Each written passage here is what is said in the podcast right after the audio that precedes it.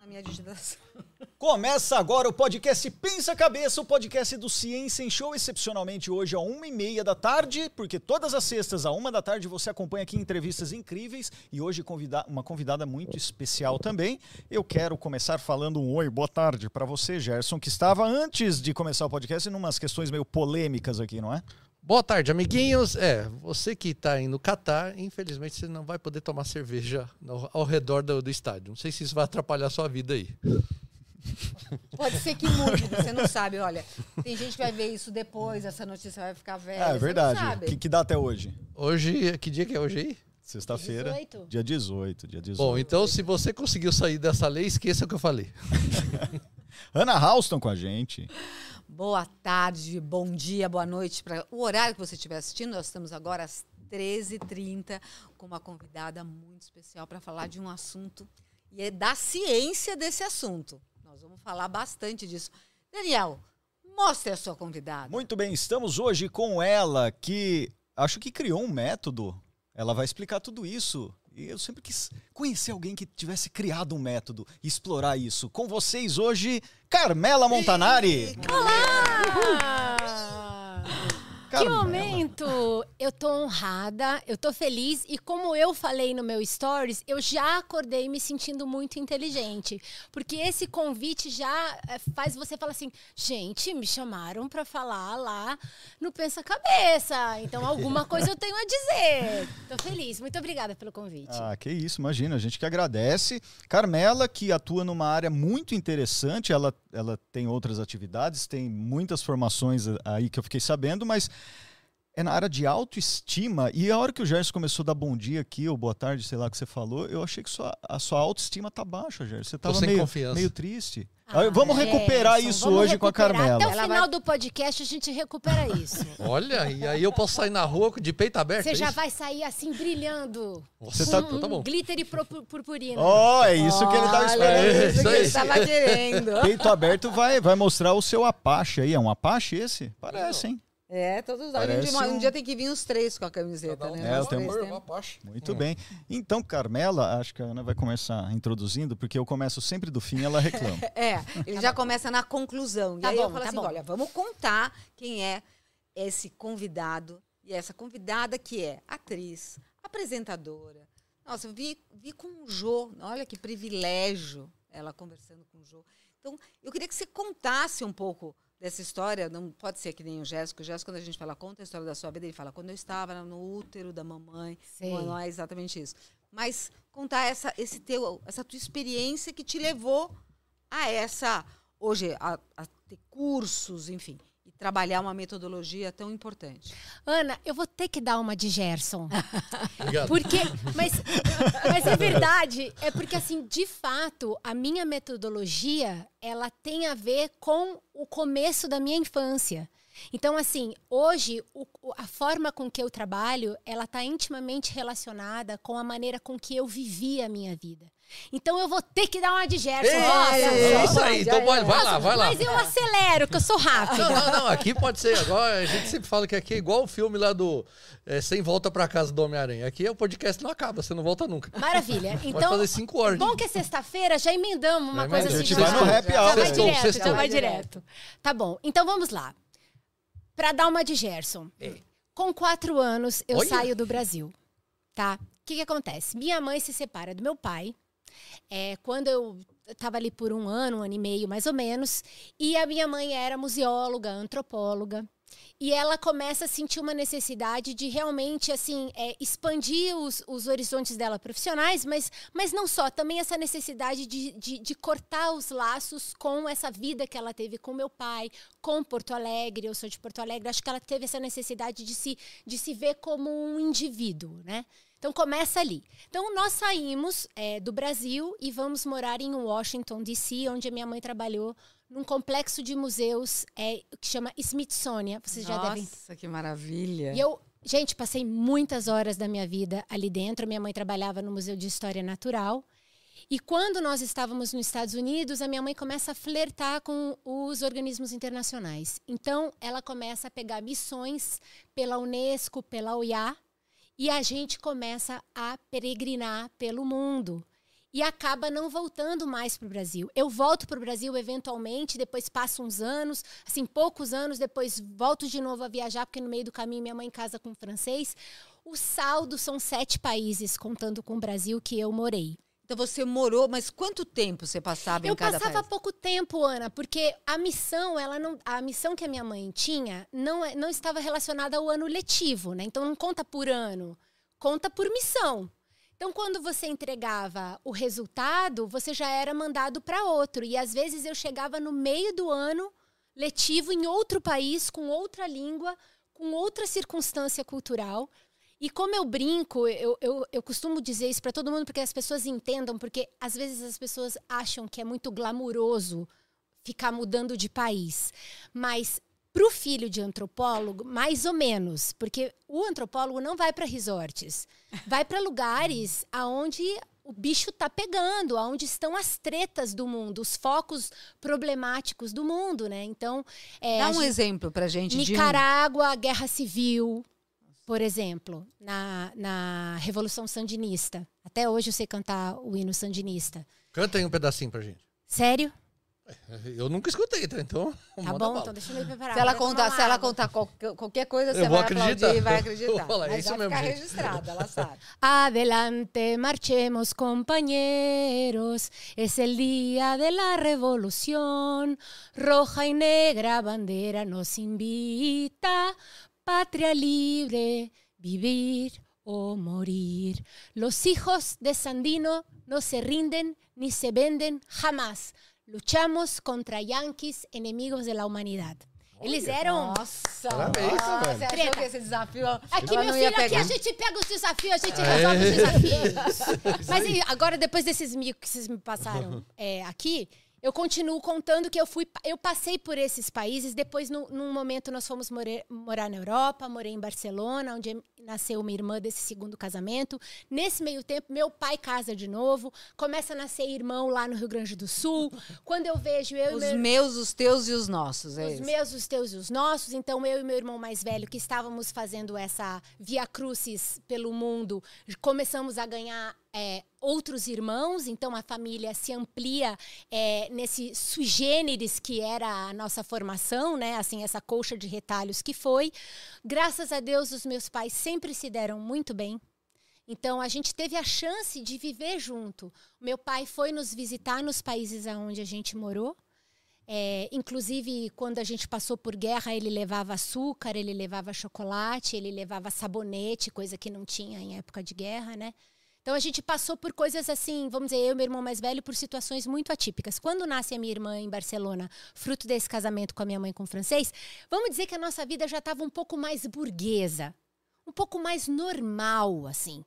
E ali é, a tipo, gente tava morando no Chile. morei no Chile na época do Pinochet. Nossa, Peguei a mãe. ditadura do Pinochet lá também.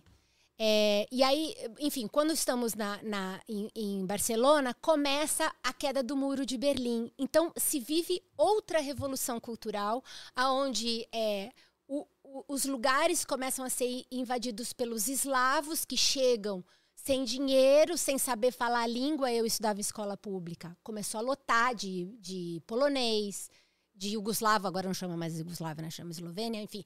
Fo- enfim, começou a, a- a mudar o cenário da Europa com aquela revolução que estava acontecendo, né? com a queda do muro, com a, com a cortina de ferro que estava acabando. Então, assim, em nenhum dos momentos, é, até quando eu pensei, agora vou para Europa, vou ficar de boa, foi é, uma, vi- uma vivência normal ou, ou que você espera é que uma criança viva sem ter contato com os problemas do mundo, né? Que de alguma forma acho que os pais tentam isolar. Não foi exatamente assim que a gente viveu. A minha mãe sempre colocou a gente muito assim nessas trincheiras para ter entendimento. Mas qual é o saldo disso e por que, que isso é importante para o meu método? Você sabe que, olha, antes de você falar da- da- da- disso, eu fico pensando, quando você fala disso, que você era, o Gaudí, né? É uma obra de Gaudí, Ah. né? Que tem um pedacinho. um Quando você falou de aqui, Barcelona, me veio aquilo Isso, é interessante, é uma boa imagem.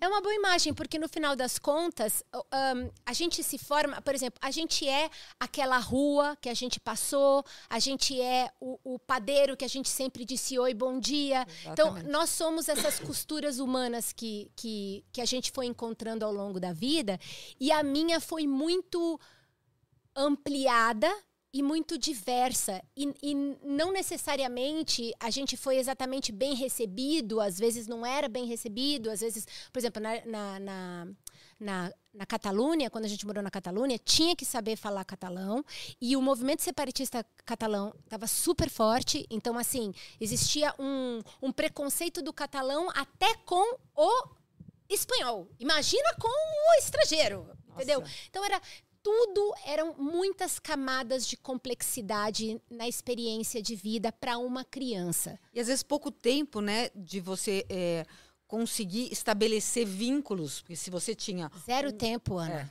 Zero tempo. Quando eu chegava, conquistava e desbravava, eu já estava dizendo tchau, gente, foi ótimo.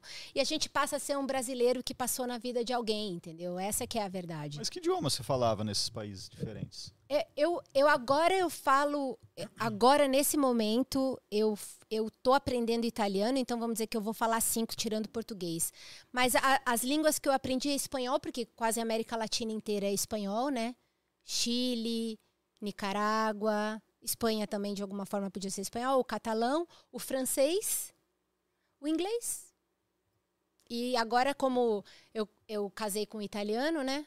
Felipe é é cittadino italiano, agora eu tenho que saber, aprender a falar italiano. Mas em- quando criança, você, já- você ainda não falava os idiomas. Você saiu do Brasil já Não, foi- falando algum idioma? Não, não, não, não. Mal falava português, eu tinha quatro anos. Tinha quatro anos? É. Ah, verdade. Então, e aí chegou lá, você aprendeu inglês, porque você morou em Washington e lá frequentava as escolas de inglês. É, é, De repente, escola pública também. É, de repente mudou para língua. es- mas Foram Depois só esses três idiomas que você. é, aí eu circulou? fiquei. E depois o quarto, que é o catalão.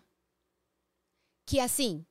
é, não serve muito para nada para fora do- da Catalunha, mas é, é mais um idioma para você aprender a ler e escrever, né? Então, assim, o inglês é traduzido para o catalão, a matemática é em catalão, é tudo em catalão na escola pública. Que treta, catalão é meio, meio chato pra caramba, não é? Ele é Olha, muito- eu agora eu agora eu tenho até simpatia, assim. Agora eu tenho até nostalgia da, da, daquele momento.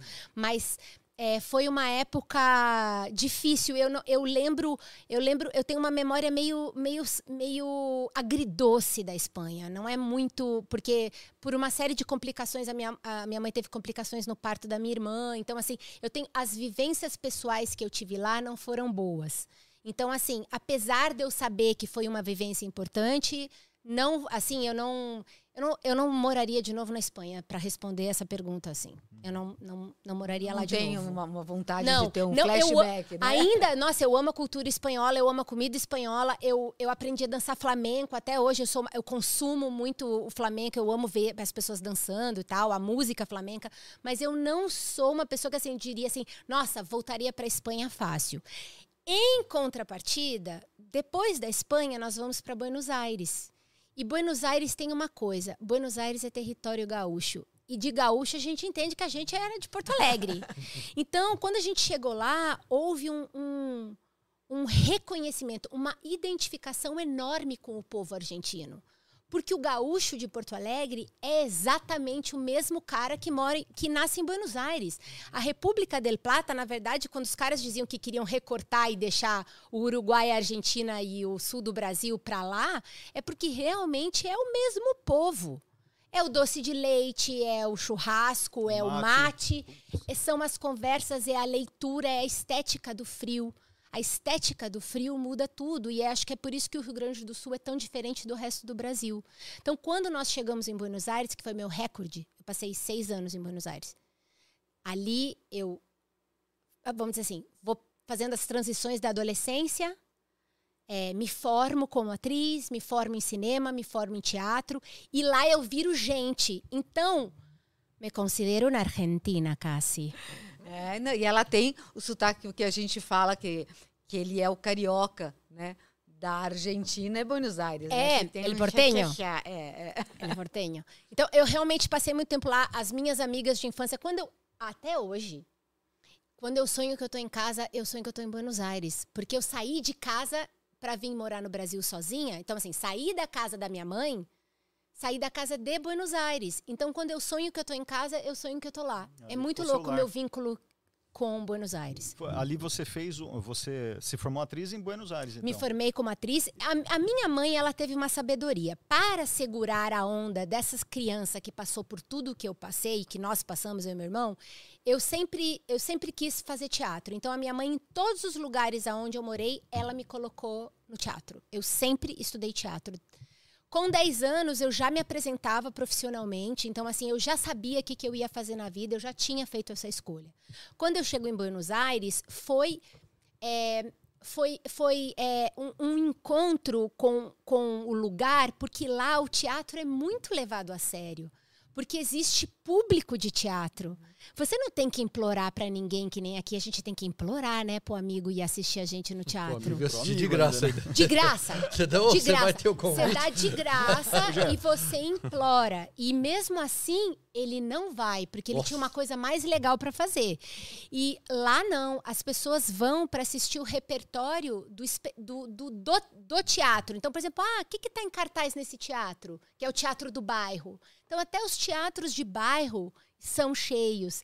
A gente Olha não fica com aquele medo de que o público não vai vir, que é um medo que o, que o ator brasileiro sempre tem. Tirando a- as- os globais, né, que já tem uma- um patrocínio, mas a maioria é, das pessoas sentem ter, ter friozinho na barriga, né? Tipo, será que as pessoas vêm me assistir?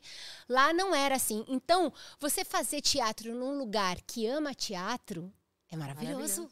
É maravilhoso. Você fala, nossa, é tão importante isso que eu estou fazendo, as pessoas querem assistir. Então eu, eu me senti muito estimulada culturalmente naquele lugar para seguir a carreira. E lá eu me formo em teatro e me formo em cinema. O cara que era o meu mestre, meu mestre de teatro lá na Argentina, é que lá eles gostam muito desses títulos. El maestro, né? O mestre que chama Augusto Fernandes. Esse cara já morreu, mas esse cara era um gênio de teatro clássico. Um gênio, um gênio. E praticamente as diretrizes que ele me deu para análise de personagem são as diretrizes que eu uso dentro do método para ajudar as pessoas. Como se você fosse um personagem, ou se você fosse se você me contrata, eu vou usar as diretrizes de teatro para te levantar, para que você vá para o roteiro certo da sua vida. Então, assim, va- vamos dizer que tem esse pedaço da vivência cultural desses sete países, dessa história toda, dessas coisas atípicas que eu passei, mas também tem uma formação de teatro muito bem feita, um estudo muito sério. Eu sempre fui muito CDF no teatro. É, não era muito boa na escola, mas no teatro eu era boa aluna. A hora que você Boa descobriu aluna. a sua paixão, você Boa falou, agora, aluna. agora eu tô É, lá. ali eu ia bem, ia bem. Então, é, me dedicava, me dedicava com amor. Então, eu fui boa aluna do maestro Augusto Fernandes. E aprendi as coisas importantes que ele trouxe e consegui. Aí fui costurando, né? Então, temos o quê? Temos essa vida típica, que começou lá, como o Gerson gosta de contar, com quatro No anos. começo. Beleza, aí temos é, essa vivência no teatro e no cinema. E aí, enfim, tem um episódio que eu acho que é relevante contar, que quando eu estava na Argentina, é, eu queria, como todas as atrizes jovens, eu queria uma oportunidade na televisão. Então eu tinha uma agente, uma moça que chamava Karina Polasek. Ela era a pessoa que fechava os meus jobs. Assim, a grosso modo é a manager, né? Pessoa que fechava os meus jobs. Aí um dia ela me chamou para um teste em português. E era sigiloso. Não, não se sabia que obra que era, mas o teste era em português. Aí eu fiz assim, imagina, lógico, né? Teste em português, vou sair super bem. Fui lá, fiz o teste e os caras não pareceram muito animados comigo. Eles só falaram assim pra mim: Ah, muitas graças, te chamamos. Que é tipo, ah, a gente te liga. Tipo, mega, assim. Vai aí. Fica não na gos- sua aí. O famoso, depois eu te ligo. não, não pareceu que rolou, sabe? Eu saí desanimada. Eu me lembro que eu saí de lá. eu- vocês já foram para Buenos Aires? Todo mundo usa táxi, né?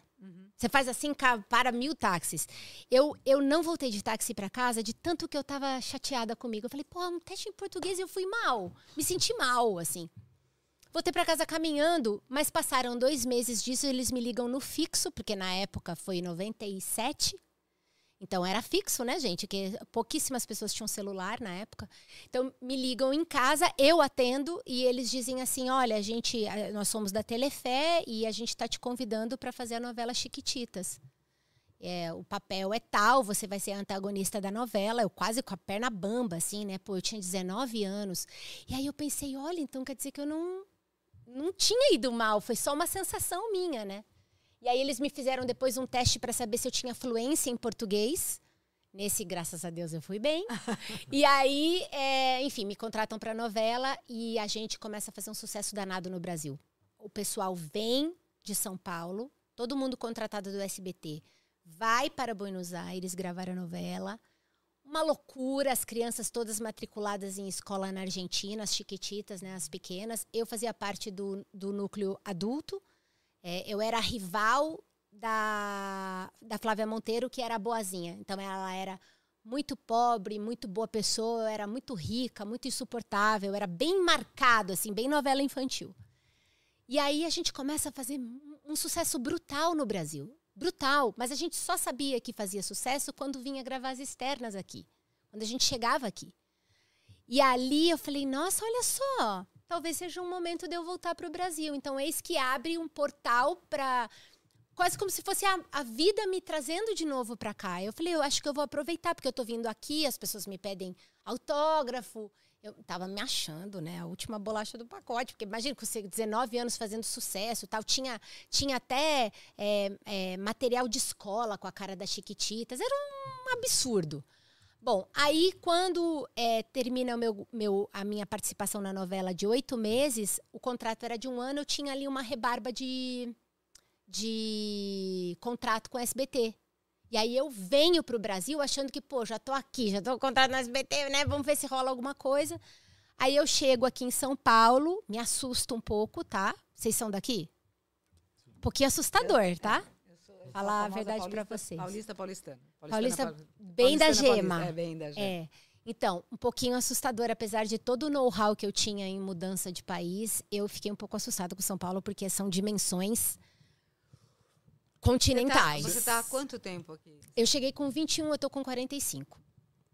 Mas essas dimensões não te assustaram, então, e você. Não, fez... fiquei, não, cheguei e fiquei, porque eu sou ariana, então eu não. Eu, mesmo que eu esteja com medo, eu vou com medo. Eu não, nem me questiono. Oh, oh. lembrar do meu irmão. Tem uma pergunta. Daniel, você vai aprender sobre signo. Eu ia perguntar o que é ariana? Ah, é isso. As características Ela de é- Ares? É isso. Características genéticas de um Coragem. ariano. Ah, não, não genético. Genético não, eu não tenho nada de ariana geneticamente. Eu sou ao contrário, né? Tenho até sangue de índio Guarani do Rio Grande do Sul. Não, é assim. Ares é um bicho que quando bota uma coisa na cabeça, simplesmente vai. Se aparecer uma montanha, ele sobe a montanha dessa montanha. Se aparecer uma pedra, ele pula a pedra. Se Ele vai, vai, vai, vai. E eu Mas sou você assim, deve ter um ascendente que te dá um pouco mais de. em leão, pra piorar. Nossa, que coisa. É. A Xuxa diz... não tô entendendo nada. É, Gerson, então, vamos beleza, jogar vamos cartas. Rei Leão. Deve ser aquele filme Rei Leão. Ó. É, esse, fica, fica esse tricô, né? Que quando entra falei, a em gente signo. precisa trazer aqui uma, um astrólogo. Gente, Mas a a gente- um astrólogo. A gente, conheço nenhum. tamo- nós estamos com duas especialistas, que é uma esposa de um, de um entrevistado nosso da última vez, que, que faz todas as. é, tem uma, uma revista e, a- e ela, e eles fazem todos os dobramentos em jornais. Uhum. enfim.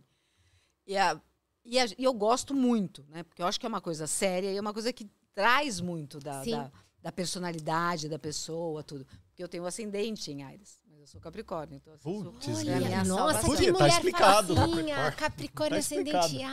Ares. É, que vê. graça. Isso um é- amor. É, é uma fofa. amor de Ele pessoa. sabe, não é uma fofa? Nossa Uma Senhora. Graça. Mas o que, que é? Mas Eu você tá sendo do irônico Cavaleiro ou você do tá? Não, eu tô falando, não, tô sendo levemente irônica, Tá. porque Capricórnio ascendente Ares realmente é É o quê? forte. É uma mulher forte. Com ela, com ela, tipo assim. Ao mesmo tempo, quem tem uma pessoa assim do lado, né? Mas não comple- vocês não, não, não, não completa a frase? Não, é, o É, não, é porque tem, tá tem duas, subentendido. tem duas, tem, tem que- nós não vamos nos aprofundar, É. porque a nossa história Ah, aqui tem é outra. aprofundar. Mas a gente tem aqui, ah, quando você está falando de Capricórnio, é alguém metódico, obstinado, teimoso, Persistente. persistente. Então, ah, eu entrei na sociedade com, com Ciência em Show há, vai fazer sete anos. E, a, E não é fácil entrar numa sociedade que na época eram três homens e estavam acostumados e continua não sendo fácil, né? Eu brinco que de vez em quando eu tenho que ser mais brava que eles, o que também não é fácil. Só que sendo acontece fácil que pra nós, né, Gerson? é isso que ela quer que dizer, né? Vamos explicar aqui. Deve ser isso. Não, mas agora e aí, só que o que acontece é que o, o Capricórnio ele fica muito parado no- na mesma toada. E o que você falou do, ariano, do você, fala, eu sou ariana, é essa explosão Sim. de É o energia. impulso. É o impulso. É o impulso. Que eu não teria como Capricórnio, por isso. Perfeito. É, porque- é, é ótimo, mas é uma, é uma, uma junção de poder, tá? Assim, só um parênteses. É uma junção, é muito bom isso daí. Enfim, voltando, nem lembro mais onde é que eu tava. Bom, voltei pro Brasil. Então, eu voltei tinha pro Brasil. pergunta de, de, um- Não, ela do tá meu horóscopo, vai, então deixa pra, próximo episódio. Não sou, eu- gente, quem sou eu na fila do pão pra falar de signo? Não sou ninguém, mas eu sou uma apaixonada por esse, por esse tema. Você lê no jornal todo dia? Não, não leio. Por quê? Não leio horóscopo. Eu entendo o, o, o mapa astral que as pessoas fazem como um processo de autoconhecimento, não como algo oracular, entendeu? Não como um oráculo. Ah, não, eu, leio todo dia, acredito. Todo dia. Toma com vai canudinho. É, não, eu fui num restaurante outro dia e peguei aquele biscoitinho da sorte. Ah. né? Aí eu fui ler. Hoje você vai se esbaldar e vai comer muito. E aconteceu isso. Por isso que eu acredito. Eu tava lá e comi bastante, me esbaldei. Gente, mas Olha, biscoitinho da sorte é coisa seríssima. Então, aí, por isso que eu acredito. E Seríssimo. deu certinho o que, que, que aconteceu. Biscoitinho da sorte a gente não discute. Isso é ciência. é, então, eu concordo. Biscoitinho da sorte é ciência. Da hora. Enfim, tamo lá em São Paulo, cheguei em São Paulo, me assustei um pouquinho, mas não queria voltar não, queria assumir essa responsabilidade que eu tinha pego pra mim. É, no final das contas, eu é, não, não fiz um- algumas participações em novelas, mas logo em seguida o Silvio Santos começou a comprar umas novelas mexicanas da Thalia. A Maria do Bairro, Maria do Café, Maria, Maria do que Bairro, lá. nossa. Lembra disso? Ixi. Ó, fa- fala em. SBT Silvio Santos, agora eles vão É começar a participar melhor. Entendi. Eu não- das novelas Nossa eu não manjo, Senhora. não, cara. Thalia. Mas eu lembro do nome, dos nomes das Da novelas. eu não Thalia. assistia. Thalia sempre A novela que eu sofrendo, assisti- Sem sofrendo, sem chorando. Aí tinha Aí aquele fala. close, o close com a Sim. lágrima. É, Close com a lágrima. em cima da, da, É. da, do- da maquiagem não, não deformava Isso, nada. isso, que é maravilhoso. Mas Bom, a- a- a- fala. que ano que foi Chiquititas? Eu, eu, Chiquititas durou uns quatro anos, mas eu fiz só 97. 97. Em no, É, chego Brasil. em no- 97 eu já não, não assistia mais essas coisas infantis, né, cara? Eu já era crescidinho. Eu assistia a novela do, do SBT do Carrossel. Aquela Ah, primeira não, aí versão. tu é. Tu é tu- quantos anos tu tem? 43. É, então, a mesma geração que eu. Então, é, quando a gente era criança, era carrossel. Carrossel daquela Quando a antiga. gente era mocinho, era Chiquititas. Então, Mas eu eu, tinha pegava. 19 anos, eu mesma não assistia. Aham. Eu mesma não assistia. Eu não era o público, Sim. eu só fazia. Sim. Beleza. Aí, bom, chega aqui, o cara começa lá. a- o, o, o Silvio Santos sabe muito de negócio, né? Então ele realmente começou a investir na novela mexicana, rolou. E eu pensei, meu Deus, o que, que eu vou fazer? Porque já que eu não estou fazendo novela, do que, que eu vou sobreviver no Brasil? Nisso eu entro na PUC, Comunicação em Artes do Corpo. Vocês já ouviram falar desse curso na PUC? Ouvi. É um curso maravilhoso de performance, dança e teatro. As artes do corpo. É graduação? Graduação. Muito bonito. Tem umas coisas, né? Impressionantes. Eu entrei antes do- de ser aprovada pelo MEC. Nós fomos o primeiro ano, então a gente foi cobaia de muita coisa e tivemos muitas sortes. Assim, a gente teve aula com os bailarinos da Pina Bausch, a gente teve aula de teatro no com os experts da China, a gente teve aula de butô com os experts do Japão. Eles fizeram muita integração internacional da PUC com outros lugares. Fomos super privilegiados. Então, assim, é como se eu estivesse surfando uma onda muito privilegiada ali. Assim, foi muito bom. Eu entrei na hora certa. Para mim foi muito bom porque eu comecei a fazer amigos em São Paulo, comecei a entender a cidade. Já não ficava rezando antes de pegar o carro, porque eu me lembro que eu rezava para pegar o carro e ia suando a mão. Assim. Porque a bateria tava arriada? Que que Não, era? é, é- não, eu, eu, gente, eu sou meio braço para dirigir. Ah, tá. E o povo, nossa senhora, lembra daquele. Pra chegar nos lugares com aquele guia? Guia São Paulo. Guia quatro rodas. Você tava na Olha. página 50 Seis- e a rua continuava e ia pra 182. Você, tipo, Exatamente. Vocês riem porque vocês são daqui. Vocês não estão ligados o que, que é chegar aqui. Chegar aqui, não saber dirigir direito, pegar um carro e, e ir pra PUC de carro. Era um, um rolê louco, mas Eram eu fiz. duas coisas. Uma pegar o carro Outra, e a outra estar na PUC. Che- né? Exato, é várias coisas. Bom, enfim, mas eu, eu sou a pessoa dos desafios, então me propus e fiz. lá eu fiz amigos, eu entendi a cidade, foi maravilhoso para mim. Niki que eu estou na faculdade, eu fico sabendo que estão procurando uma substituição relâmpago para um programa americano, para um programa, para um canal americano. O programa não era americano, o programa era feito no Brasil de moda, para o E Entertainment Television. Lembram desse canal que agora chama só E? Antes chamava E Entertainment. Eu achei que. Eu, ainda estava no La Entertainment. televisão del espectáculo. Então, a- os meus chefes moravam em Caracas, na época que Caracas era um lugar normal. É, a gente é, fazia conteúdo de moda brasileiro para o I Latin America e para o I americano. E, e aquilo era é, o que eles chamavam de e-Fashion Weeks. Então, cobria as semanas de moda de São Paulo e eles precisavam de alguém. Deu algum que procó lá com a apresentadora que enfia, precisava enfiar uma pessoa lá para fazer o negócio rápido. O chefe da produtora era gaúcho.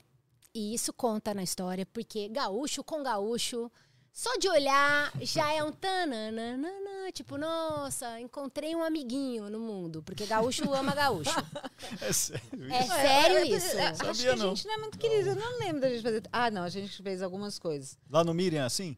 Quando Miriam dá uma cacetada na sua cabeça. Gaúcho com gaúcho, não tô É. falando paulistano com gaúcho. Gaúcho com gaúcho, quando se encontra principalmente fora do Rio Grande do Sul, nossa senhora, porque no Rio Grande do Sul todo mundo é, né? Enfim, aí ele me deu a oportunidade. Eu cheguei lá no São Paulo Fashion Week, que era na Bienal, gigantesco, era o auge, o auge do evento. Era assim, muito dinheiro, muito glamour, as tops mundiais, era uma coisa de Não, louco. aqueles QGs, aqueles. Aqui, não, que escritórios, coisa né? louca. Os Nossa. brindes maravilhosos. Nossa, a e gente eram... disputando. É, você já devia ficar, mas eu disputava a primeira fileira. Exato, todo mundo se engalfinhando para ter um momento de glamour, enfim. São Paulo Fashion Week estava no auge. Aí me largaram lá com o microfone do E! Entertainment, com o cabo man e com o cameraman, do tipo assim, vai aí, porque eu convenci o cara. Eu falei, não, eu sei fazer, entendo de moda. Ih, faço. Porque eu pensei assim, cara, eu sou atriz. Eu posso fingir que eu sou apresentadora. Eu posso. Eu posso fazer um Interpretar. papel. Interpretar. Interpretar. Então eu vou, vou, vou saber me virar. Só que qual que é a pegada? No meio da moda, não adianta ser simpático. Não adianta. Eles não estão nem aí pra você. Ele não é do- se você é legal, se você não é legal, não importa. Ele tá todo mundo com óculos preto, vestido de preto e com uma cara de que chupou limão. E tipo assim, tô nem aí pra você. E ali eu me dei mal, porque eu sempre usei a lábia, né? A conversa pra chegar, pra convencer. E ali hum, era Mas quem eram essas pessoas? Eram As pessoas eram assim, tipo, assessores de imprensa, é, quem, quem intercedia você com os estilistas, a- as pessoas que estavam acompanhando as celebridades. No final das contas, eu não consegui fazer nada. Eu não tinha nada. No final do primeiro dia de São Paulo Fashion Week, eu só tinha imagem, assim, que o, o Miltinho, meu câmera, fazia geral, assim, só. Só tinha isso. Aí, bom, é, no final do dia, eu estava arrasada e cheguei para o chefe da segurança da Bienal, que não era do São Paulo Fashion Week, era da Bienal. E falei assim: olha, é, eu preciso muito dessa oportunidade, é, eu quero muito essa, esse emprego, né? E eu não estou conseguindo fazer nada, só que eu estou sendo barrada nas portas dos backstages. É, eu não estou conseguindo entrar, eu não estou conseguindo acessar as pessoas. Aí ele falou, qual o seu nome? Eu falei, Carmela. Ele falou, só um instantinho. Aí ele falou, ô fulano de tal, copia. Ele passou meu nome para todos os seguranças do evento e disse assim, eu vou te dar o meu telefone pessoal. Se você for barrada em qualquer porta, é só você me ligar, que eu vou. Dr. Zakinak, nunca Falar vamos que o esquecer. Zakinak era gaúcho também. Não era. Zakinak não era gaúcho. Mas, mas, não, mas, mas teve um coração bom de ver a necessidade de uma pobre moça que só queria trabalhar. Só queria trabalhar. Aí eles. Simplesmente eu mudei da água pro vinho, porque no outro dia eu vinha vindo assim, as pessoas abriam as portas para mim e ainda me chamavam pelo nome. Carmela. Olá, senhorita Carmela. Quer entrar? Quer entrar? Então eu comecei a chegar antes, às vezes, das, das roupas estarem expostas nas araras, num ponto que o próprio estilista pensava, gente, quem que é essa menina que conseguiu furar todas as barreiras, passou da assessoria de imprensa, como que ela chegou? Então, começou a criar um certo mistério sobre sobre mim, sabe? Tipo, nossa, realmente a produção dela é internacional, ela deve ser, sabe, deve ser uma super produção e tal. Eu comecei a criar um negócio assim. Quando eu vi, eu já estava conseguindo fazer coisas do arco da velha lá dentro, porque como eu era amiga dos seguranças, eles me diziam: "Olha, Carmela, Naomi Campbell vai chegar por essa porta". Então já se posiciona aqui que ela vai entrar num quartinho, eu já te enfio lá dentro, você já faz uma exclusiva. Mano, ficar Caramba. amiga dos seguranças é tudo. na vida. é? Essa que é a olha, dica? olha só, essa é olha tudo. só que a gente precisa saber, tá É, vendo? e ali eu consegui coisas incríveis e os meus chefes de Caracas acharam que eu era muito boa. Eles falaram: "Nossa, a gente nunca teve uma experiência assim. Você trouxe coisas que nunca ninguém conseguiu". E eu só pensava assim, aquela mano, que você tava substituindo. cara, eu só sei que eu fiquei sete anos apresentando o programa. Sério? Peguei o programa pra mim. E aí comecei a hora. fazer moda. Aí eu entrei pra moda. Então pensa assim, eu sou aquela do teatro, do cinema, da, da vida típica que entrou pra moda.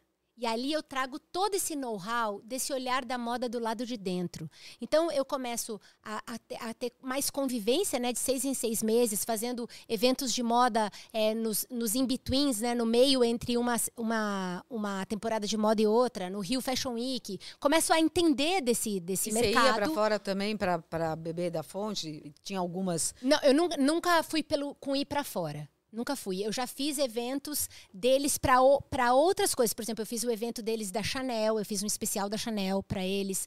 Assim, tive grandes honrarias em relação à moda com o I, mas eu não fui para fora com o I. Eu fazia conteúdo de moda brasileira para fora, entendeu? E aí, bom, E, Me em apaixono- português, só pra... não, eu fazia o, o em português, mas muitas para muitos outros programas eu fazia as cabeças em espanhol, porque era o I Latin America. Algumas vezes, pouquíssimas, raríssimas vezes pontuais eu fiz em inglês. Mas a maioria das vezes o que as pessoas queriam era ouvir o português e ouvir ver a legenda, porque o interessante é você ouvir a língua, né? Então, essa era a característica do internacional, né? Para quem estava assistindo lá fora. Enfim, no final das contas, eu me apaixono pela moda. Eu falei, gente, isso aqui é maravilhoso. Que eu achava que moda era um negócio muito superficial, muito bobo, muito frívolo. É, imagina, eu, filha de pais intelectuais, é, achava que isso era uma bobagem, é, a moda. Não que os meus pais achassem que a moda é uma bobagem, mas eu achava que existiam coisas que eram mais importantes. Mas, de repente, eu entendo que existe uma inteligência por trás daquilo. E que as pessoas que criam moda são geniais. Geniais. Não é, a- são artistas geniais. Então, a, gente, a gente tem uma, tem uma coisa que é, que, é, que é interessante quando a gente fala do Diabo Veste Prada e que ela traz uma, uma reflexão sobre isso sim. quando a, enfim, uma assiste- assistente fala que acha que é uma grande bobagem, imagina. E aí ela fala, tá vendo esse azul? E aí ela faz toda uma... uma Uma explanação. é, e toda uma retrospectiva por que o azul, como é que chegou, como é que o estilista chega nisso, o que, que de cultural. A, a, a roupa, ela é uma representação da gente, cultural e, e da personalidade de cada um. Sim. Então, assim, é, quando você começa a entender isso, é muito interessante. E né? a emoção da roupa, né? Então, assim, a funcionalidade da roupa. Então, você via, você fala assim, não, essa mulher aqui que me inspirou a fazer essa coleção, ela viaja. Então, o tecido não amassa, esse bolso ele vai embutido. Você começa a entender que existe algo que é para ajudar você a viver e não para te ah, vamos dizer assim, é, elitizar ou te colocar em caixas. Existe algo que é funcional na moda, além da emoção da roupa, além da cor, enfim e tal. Ali eu me apaixono pela moda. Então, o que, que acontece? Em algum momento ali, 2012, 2011, eu sou a atriz que entende de moda, tá? Pronto. As amigas do teatro pensavam: ah, se eu for em tal lugar, eu vou perguntar para Carmela para ver o que, que ela acha dessa roupa que eu vou botar. Então as pessoas me perguntavam muito, eu dava dica de tudo. Ah, faz assim, faz assado, corta assim, corta assado, bota uma bolsa assim. Eu sempre já estava sendo essa pessoa.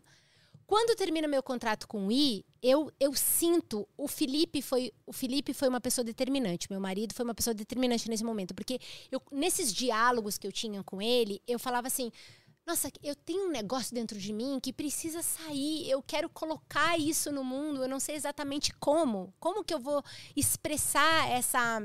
Era como se existisse algo em ebulição dentro de mim, que era esse, acúmulo de, de é, conhecimentos diversos que juntos começou a formar um, um bichinho que queria sair de dentro de mim, né?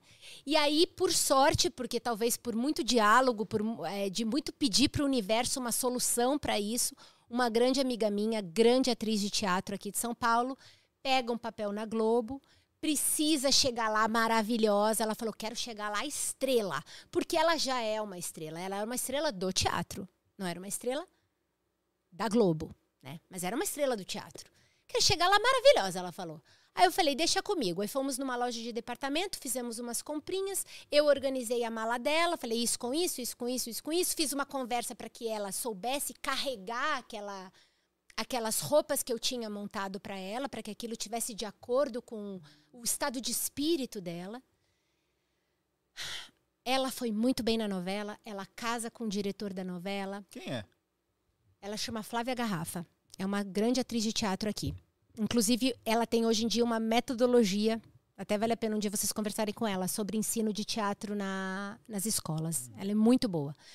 E aí, enfim, casa com o diretor e, e, deu super certo. E ela começa a dizer: Carmela, isso aí que tu faz é muito bom.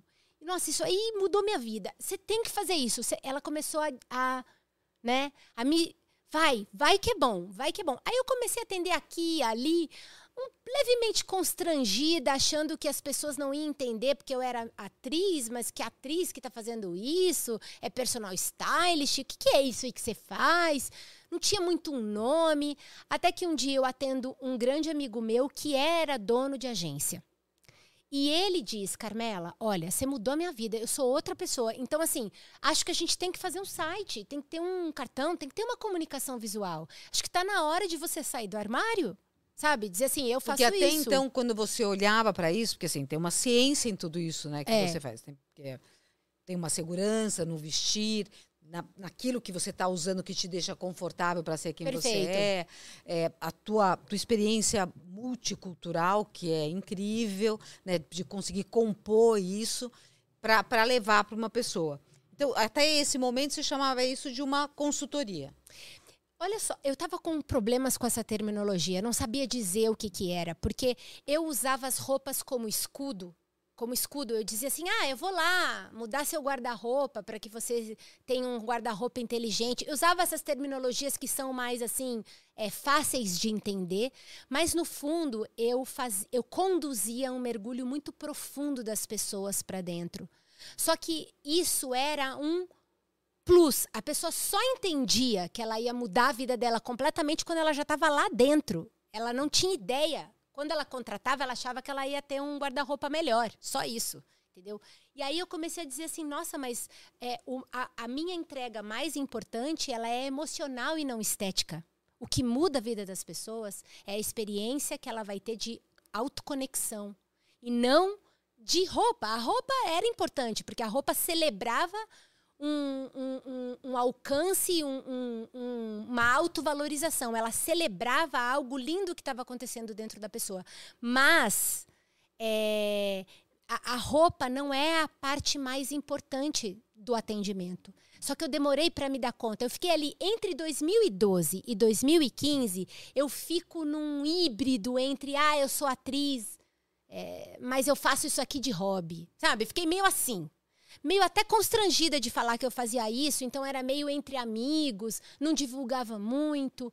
Em 2015, quando esse amigo meu que se atendeu comigo fez a minha o meu site e a parte de comunicação visual, ali eu loto a agenda. E quando eu loto a agenda, eu não tenho mais nem nem não tinha nem como pensar em voltar para uma vida de fazer teste de publicidade, de passar 12, 15 horas dentro de um set.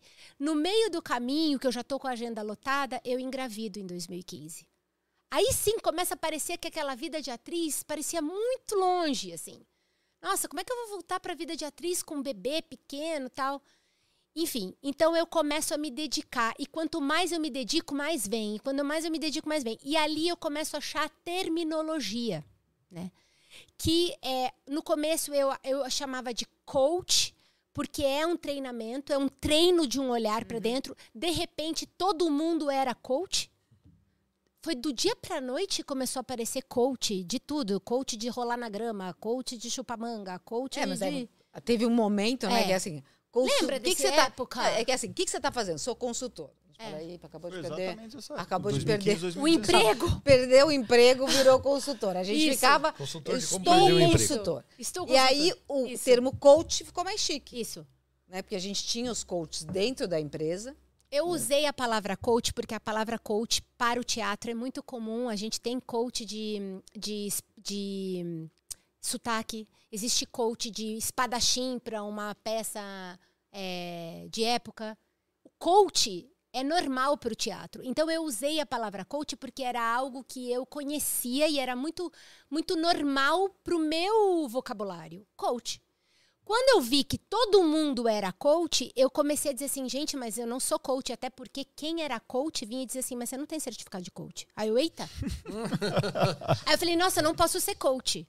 Nisso, gente, é, as, as coisas boas que vêm das coisas ruins é que veio a pandemia. Porque, como eu disse, eu sempre tive a agenda muito cheia. Muito cheia. Então, assim, como a, a- eu estava atendendo, eu ia deixando lá aquele coach meio de lado. A hora que a pessoa me, me chamava, eu explicava para ela o que, que era, ela entendia e vamos que vamos. Quando chega a pandemia, eu fui obrigada a me reposicionar e explicar o que, que eu estava fazendo e que não era coach, não era isso, não era aquilo. Não era personal stylist, eu não sou personal, é, eu não faço aquele negócio das cores e tal, não faço isso. É uma outra experiência, é um mergulho profundo para dentro, é, é, aonde eu faço um mapa de arquitetura emocional, aonde eu vou atrás das porosidades, dos mecanismos de defesa, dos traumas, das feridas emocionais, da mesma forma que eu vou atrás é, de tudo que é brilhante, qualidades, virtudes, é, missão de vida. Então eu vou rastreando, eu vou puxando a vida da pessoa como um novelo, assim como eu faria na, na- numa busca de entender um personagem. É assim que eu faço, como um entendimento de um personagem, entendeu? Não como uma terapeuta, não como uma psicóloga, coisa que eu não sou. O meu olhar é um olhar do ator. O ator ama é, o personagem. Então, se ele vai fazer um serial killer, ele vai ter que buscar uma, um, uma- um sentimento de conexão com aquilo, mesmo que aquilo seja pavoroso, porque ele vai precisar ser aquilo. E para você ser algo, você precisa amar profundamente. Então você, o ator, ele acostuma-se a não julgar e a amar. Porque ele, se eu vou ser uma pessoa, se eu vou ser um personagem, eu não posso julgar a minha personagem, eu tenho que ser ela. Então, eu me acostumei a ter esse olhar, que é um olhar de amor profundo pelo outro, sem julgamento, sem análise. Então, é como se eu olhasse para você de uma forma tão amorosa que eu consigo entender perfeitamente. É como se eu estivesse vestindo as suas dores e vestindo as suas virtudes. E aí eu falo, nossa, eu já entendi o que, que ela precisa. Ela precisa ir para cá, para lá, para lá. Então eu já vou, eu vou falar assim, nossa, isso aqui a gente precisa arrumar, isso aqui a gente precisa arrumar. Então eu entro depois desse mapa de arquitetura emocional, eu entro com um plano de soluções emocionais, porque também não adianta só dizer, ah, isso aqui é dor, isso aqui não é, isso aqui não é, e não arrumar. Depois, desse, de- depois desse é, dessas soluções emocionais, eu entro com a consultoria de imagem. Só depois que a pessoa entrou em processo de cura interna, entrou em processo de conexão com a autoestima, com o amor próprio, com essa, com essa coluna vertebral emocional que ela tem, só ali eu entro com a roupa. Porque ali ela está pronta para colocar no discurso visual dela o que ela tem de melhor, sem criar mecanismos de defesa, entendeu?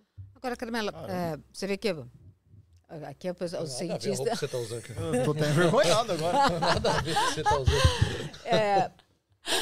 O que que é, eu, eu, eu entendi, a- a- acredito que eu entendi na, tua explicação, é que, tá, que tem vários pilares que você atua, mas a, a minha pergunta é o que leva a pessoa inicialmente a, a te buscar?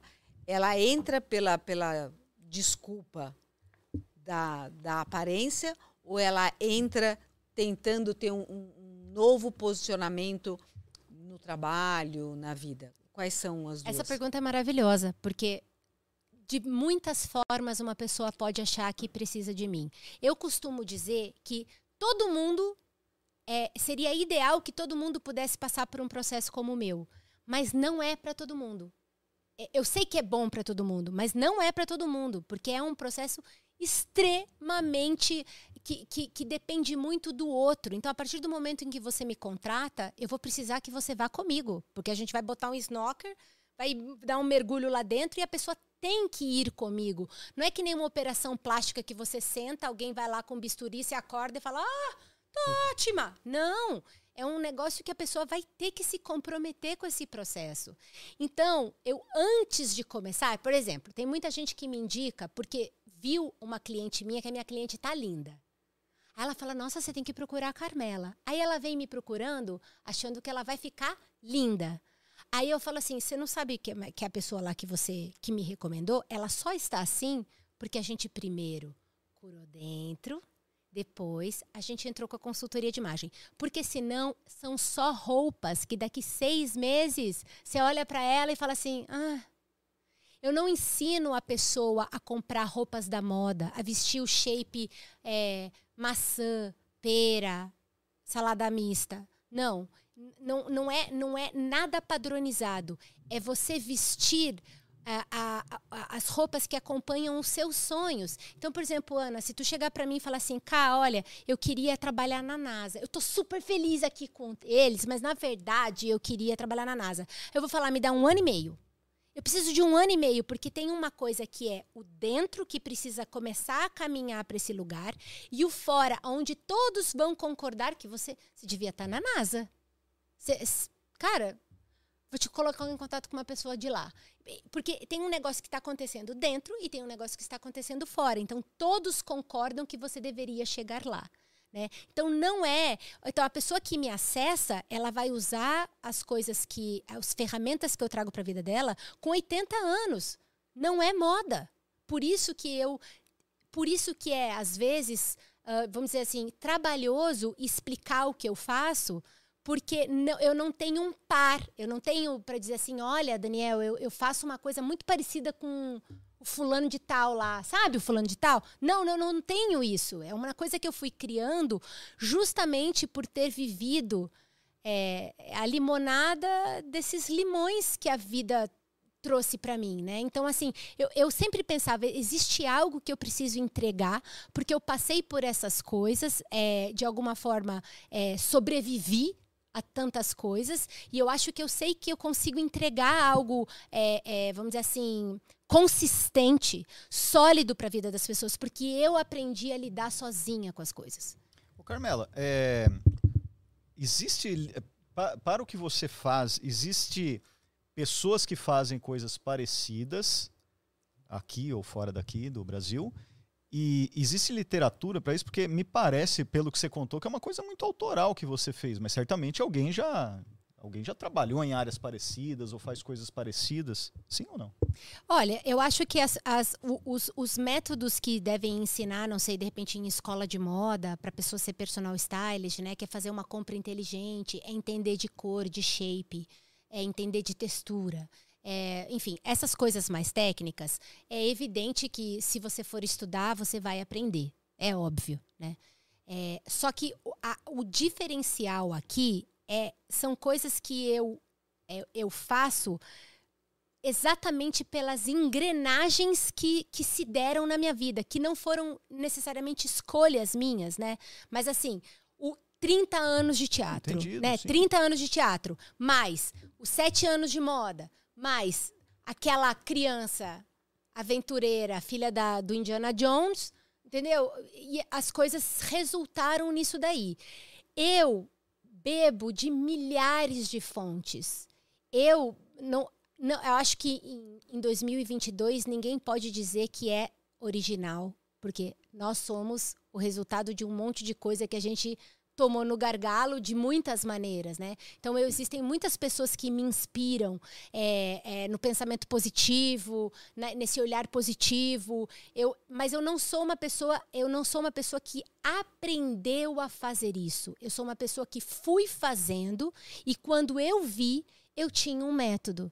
Então, em 2020, auge da pandemia, eu batizei o método de inside out, porque o primeiro é inside e depois é out. Isso, você tem um livro, alguma coisa, algum registro Tô- disso? eu- Daniel, eu, eu, tô, eu tô me é, articulando para fazer, assim, tenho filho pequeno, né? Então, assim, trabalho muito. Às vezes eu preciso me organizar para fazer o livro, mas é uma das, das vontades que eu tenho de formalizar. Mas isso está registrado, o, o- O método. está tá. registrado, sim. Poxa, que legal. É, é um pouco assustador quando você fala que entra dentro, do, né, da- eh, você fez a relação com o personagem e a- a- a- a- existem pessoas que você começa a fazer este método, começa a aplicar esse método e você fala, putz, isso não vai dar certo com essa pessoa. E, e acaba e não dá certo. Olha, Você- resumindo, você fala assim, Ih, cara, você tem que na- é, morrer e nascer de novo. É, é É, isso. mais ou menos isso. Olha, não, isso, isso não existe. Existe sim as pessoas que é, é, trazem resistência. Elas estão pagando lá um valor que não é baixo de investimento, né? Elas estão investindo o tempo delas, o dinheiro delas, e mesmo assim elas criam barreiras e resistências. Cada um, quando você vai lá nos, no- na- nos porões da alma, abrir todas as gavetas, é, as pessoas criam resistências. Mas mesmo as que criam resistências e mesmo tanto quanto as pessoas que se abrem de par em par e estão absolutamente colaborativas para o processo, todas elas em algum momento fazem a curva e chegam. Eu já tive um caso de uma moça que não mora no Brasil, o atendimento foi online, e ela falou assim para mim depois do atendimento: "Não funcionou para mim", ela falou. Não funcionou. Olha, te agradeço muito, gosto muito de você, foi lindo, mas não funcionou para mim. Eu fiz assim, tá bom, né? Fiquei meio assim, né? Poxa, que chato. Mas entendi que de repente às vezes deve ter sido o momento dela, tal. Quando eu menos espero, ela começa a chegar exatamente onde ela tinha me pedido. Ela entrou em contato comigo, falou: mil desculpas, eu estava resistente. Quando eu comecei a entrar no plano de soluções emocionais, ela não estava fazendo o que eu tinha pedido para ela fazer. Eu entrei lá com um plano, tipo assim, faz isso, faz aquilo, ela não fez nada. E disse que não estava funcionando. Que nem quando a gente vai no nutricionista e pede para passar uma dieta. Conhece nessa situação? Já ouvi Tá falar. comendo Né? Já miojo? ouviu falar? Não, não tô comendo miojo, Não não. como nada, engordo. Conhece essas pessoas? Não tô comendo, só tô tomando água. Exatamente. Ela não estava fazendo o que eu propus e disse que não estava funcionando. De fato, não estava funcionando. Em algum momento, alguma, alguma coisa amoleceu nela, ela foi indo. Hoje em dia, eu olho para ela, eu, eu, eu não sei nem como apresentar a pessoa que chegou para mim para a pessoa que está agora. Ela é outra pessoa, mas não é que ela é outra pessoa. Agora ela é ela, sem mecanismos de defesa. Ela está no máximo volume de que ela poderia ser. É como se ela estivesse vivendo intensamente o fato de ser ela na Terra. Então é impressionante assim. Então assim, eu sempre digo, mesmo quem cria resistências ou torce o nariz para esse meu jeitinho que eu sou um pouquinho, vamos dizer assim, direta demais, é, mesmo quem eventualmente pode criar algum tipo de dificuldade para mim dentro do processo, eu sei que se eu tiver persistência, acolhimento, é, é, vamos dizer assim, aquele, aquele abraço que você diz assim, não tem cada um tem seu tempo, não tem problema. Se você, se eu souber conduzir essa pessoa em algum momento, ela vai virar e ela vai chegar, Carmela, entendeu? Quanto tempo isso leva? Depende de pessoa para pessoa. E você falou, ó, se você quiser ir para a NASA, se essa, você vai construir um plano para aquilo acontecer. Sim. Eu, quero ser presidente da República. Eu consigo? Não, não, não, eu sei que são outros fatores, mas assim, você consegue me direcionar para isso? Olha, a primeira coisa que eu vou fazer é que dentro do mapa de arquitetura emocional, talvez você já não queira mais ir para ser presidente. Então, a primeira coisa que eu vou alinhar é que os seus sonhos estejam completamente em, em- em colaboração ou em harmonia com o que você nasceu para ser. Porque existe uma coisa também um pouco assim, às vezes a pessoa quer, ela quer uma coisa, mas ela quer uma coisa porque o pai mandou, porque a mulher empurrou, porque é melhor assim. Então existe um negócio que é muito poderoso quando você conecta o que você realmente almeja com o que você realmente nasceu para fazer. Ali, quando essas duas coisas juntam, a pessoa vai loucamente. Então, assim, uma das coisas que o mapa de arquitetura emocional faz é ver se realmente você está pronto, se é da tua vocação, ser um presidente da E República. pode não ser. Se não Você for, vai me falar isso. com certeza. E aí eu vou dizer assim: olha, presidente da República não, mas vamos para o Senado? Ah, tá. Presidente Oi, da República manda- não, mas síndico acho que você consegue. Olha, mas síndico! Com certeza você Síndico. consegue. Agora, Com um pouco de sorte aí. É. Mas eu quero dizer, você entendeu? Eu dei um exemplo bem bobo, mas Não, mas o é. que eu quero dizer é, é- que assim, muitas vezes nesse caminho você descobre que nem era isso que você queria. É, então, não, mas a gente quer. é- Essa pergunta, assim, ela é justamente para é, para tentar entender isso que você faz. porque o que você faz não é, não é simples. olha, exatamente. você vê que ela, ela já falou, ela já citou que ela faz um mapa. A partir do momento que ela faz um mapa, ela vai indicar se é a sua questão, sei lá, para ser presidente, você tem que ser líder, você tem que querer ter grandes impactos na área pública. Então, sei lá, É tem uma série de dentro, coisas. porque a minha preocupação é o amor próprio. É que você viva profundamente esse amor por você. E às vezes, ser presidente da República não é isso. ent- Entendeu? Então, entendi, o objetivo é... cuidar para que você esteja no seu melhor. Tá ficando mais claro agora. E, e assim, eu posso desistir no meio do caminho de, é, de- é, ou me convencer de que eu não queria ser presidente da República, né? Isso. É, no meio do É caminho. porque dentro dos- desse processo ele não existe não existe arbitrariedades nem resoluções artificiais. Então assim você a partir do momento em que você conecta com o seu amor próprio e que você está muito é, dentro de você você passa a fazer boas escolhas. Então as es- é o que vier de você a partir do momento em que você está no eixo emocional, o que vier de você vai ser bom para você. E talvez você diga, quer saber? Nem queria ser presidente. Ou presidente, meta 2026, sei lá. Entendeu? Eu não sei qual que é. Nós estamos aqui lidando com hipóteses, né? Mas assim, eu, eu nunca vou trazer um objetivo artificial. Eu vou sempre conectar a pessoa com o que ela realmente precisa. Não te dizendo assim, faz isso, faz aquilo. Não é um adestramento, nenhum coach. Sim. É uma conexão com você, aonde o que vem de você é bom para você. Você aprende a fazer boas escolhas. Você É já isso. atendeu algum Agora- cientista? Alguém Nunca atendi ciência? cientista, Sua mãe gente. era cientista? Sim, De- de é, certa de alguma forma? forma, sim. Sim. Ainda- A mãe, a mãe sempre trabalhou com a autoestima de indígenas. Então, Ah. é, eu, eu sou, de alguma forma, é, inspirada pelo trabalho da minha mãe, né? Aham. E você sabe que assim é, existe uma coisa que cha- chama é, conhecido como síndrome do impostor. Você já deve ter lido a respeito. Sim, é uma, é, tá super na moda, né? Essa na moda? Não classificação. É, não, o povo fala Ah, bastante. fala um pouco. Você trabalha isso também dentro? Eu acho que, assim, chegou a trabalhar Essas classificações, essas, essas são maneiras que a gente tem moderna de usar, né? Então, gatilho, essas palavras que estão na moda, né? De, pra gente poder. Em geral, elas são importadas dos Estados Unidos e traduzidas, né? Empoderamento e tal, essas palavras que a gente vem usando bastante, principalmente em redes sociais. É, a, a síndrome do impostor, ela é, de alguma forma, um mecanismo de auto-boicote. Onde toda vez que você está em evidência, você diz: não, não, não. Você, não é para isso. Então, no final das contas, é uma terminologia moderna para a gente dizer que é um dos braços do auto-boicote. É uma autossabotagem a, É a que isso, síndrome do isso tem aparecido em pessoas. É porque isso, isso é um pouco comum na, na área que a gente estudou, que é a ciência, né? Hum. Porque os especialistas das muitas áreas da ciência, às vezes, não estão convencidos do que eles estão fazendo, é mais ou menos a, a ideia da síndrome, do síndrome do impostor. E isso foi migrado, então, para as pessoas estão sentindo isso no. Você está falando comuns. que essa era uma, uma, uma, uma terminologia da tua área? É isso? Sim. Ah, que louco! Sim, tem, tem algumas. Eu não, essa eu não lembro de onde que surgiu, mas tem uma outra também que surgiu de, de pesquisas eh, em psicologia, que é, é o nome de dois psicólogos, que é, que é o contrário da síndrome do impostor, que hoje eles conseguem.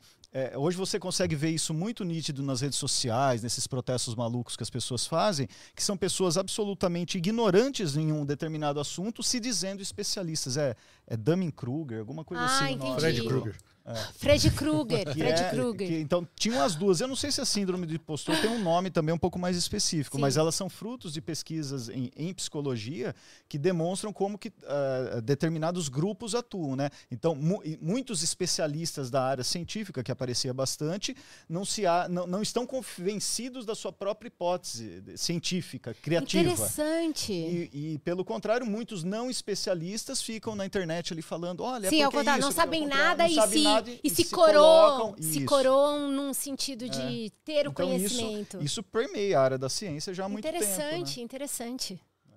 Agora a gente pode fazer um exercício, né, junto com a Carmela, para ver como é que ela vai lidar com uma hipótese científica.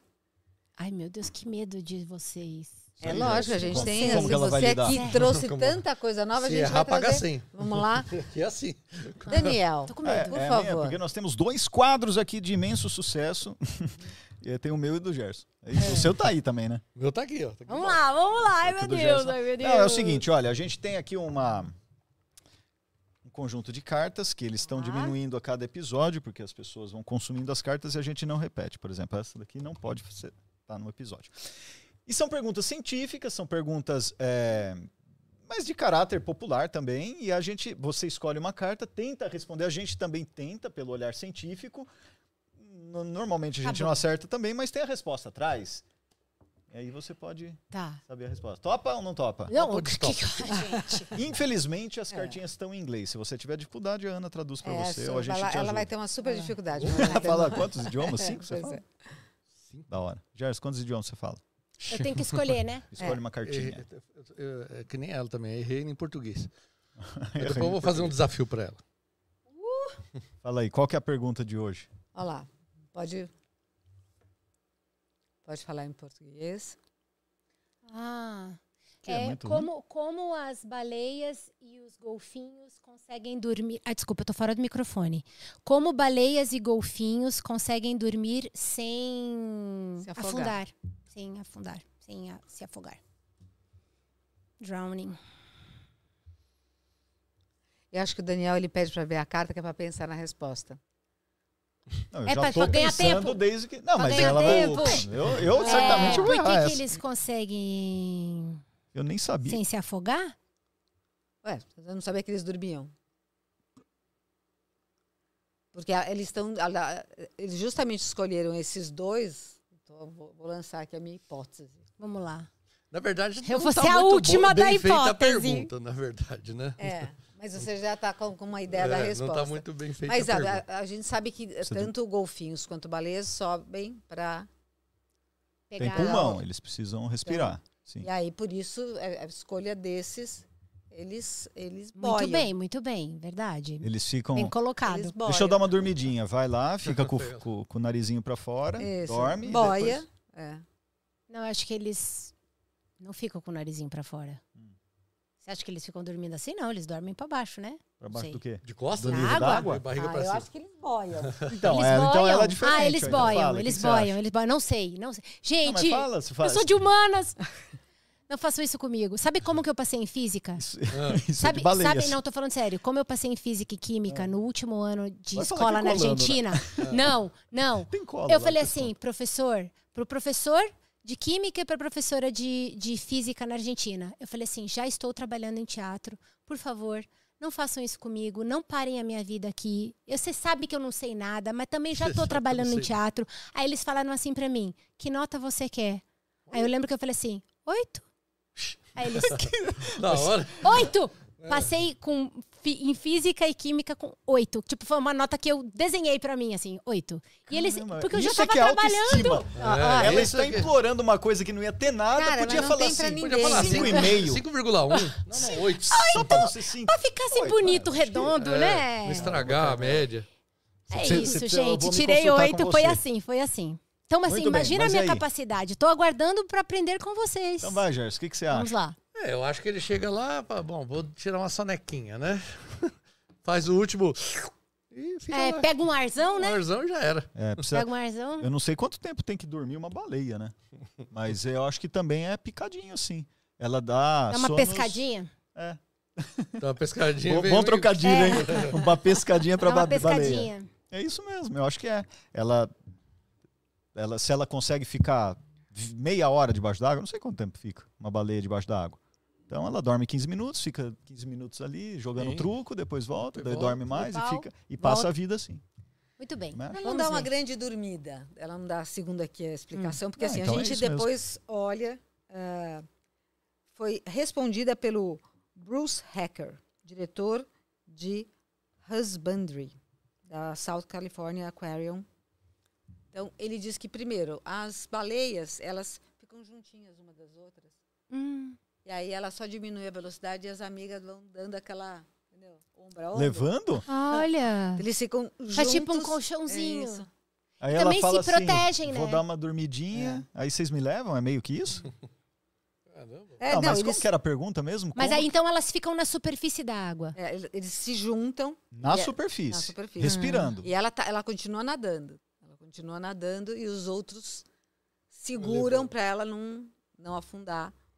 Trabalho em equipe. Faz nesses- sentido. Ela, ela, Mas se a baleia estiver sozinha?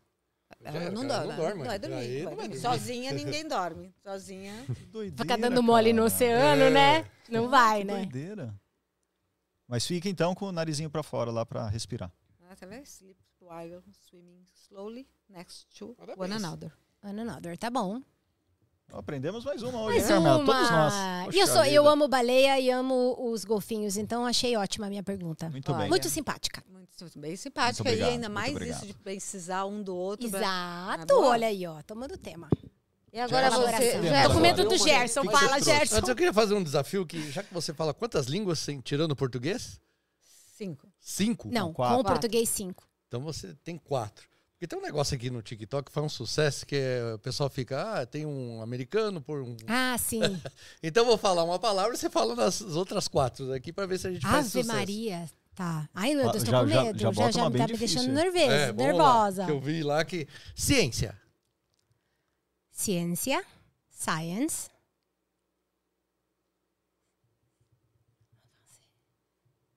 Ciência. É. Ciência.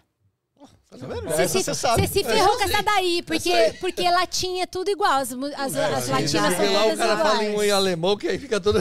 Quando vocês fizeram isso daí que quando o Felipe veio? Não, devia ter, eu não o sabia. Felipe, o Felipe fala até grego. Olha, devia ter Ah, ele deu uma palhinha do porque- grego aqui é, também. para calor. Parecia que Porque ele tava lá- falando grego, ninguém entendeu Então nada. deixa eu ver. Avião. Plane, avião. Ai, meu Deus, tô nervosa. Não fique nervosa. Mas qual que você tá tentando, hein? Você falou em espanhol, inglês, em francês? Eu vou no Google Tradutor. avião en français? Allez, Mélanie, tu peux me dire, s'il te plaît? É, Você gostou, Jéssica? Gostei. Isso aí é da hora. Parabéns. parabéns para mim. Essas palavras, é, é, eu vou te dizer, eu sempre fico pensando quando eu vejo esses quiz de, de televisão, eu falo, cara, não é que a pessoa não sabe, é que dá um, um bloco quando Não, a às vezes não é... sabe, vai. Mas registra. Registra o que já aconteceu com, maluco. com É, o a gente não Gerson. sabe. Ah, Não, mas- verdade, olha. Puta, é verdade. Às vezes sabe. a pessoa sabe, era a coisa mais óbvia, mas a pessoa não consegue dizer porque ela foi pressionada. Oi, Onde por isso que acontece- tem É. tempo. Nós temos no planeta Terra a aurora astral. É, a, a, a, aurora, a aurora. A aurora austral e a boreal. Austral ref- se refere ao polo norte ou ao polo sul? É, calma, volta. Au- Austral, Austral é Austral. polo norte ou polo sul? Austral. Tempo. Austral Sul. Austral Sul. Até porque se você for para para Noruega, você vê a aurora boreal. Boreal, Ela está não no austral. hemisfério Muito bem. norte. Olha só. O que, que bem, Gerson Carmela. respondeu? O que, que Gerson que respondeu? falou? Boreal.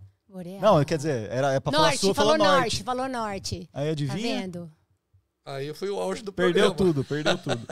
Gente, mas eu tirei oito em física, né? Aí, e tá acertou, vendo? Gerson, tá Eu Eu, tirei, nem tirei nada quando eu entrei Por na isso que eu sei essa resposta. Ai, tá vendo? Então eu vou Tá. fazer uma experiência com você muito simples. Tá bom? Tem que encher essa bexiga aqui, ó. Ok.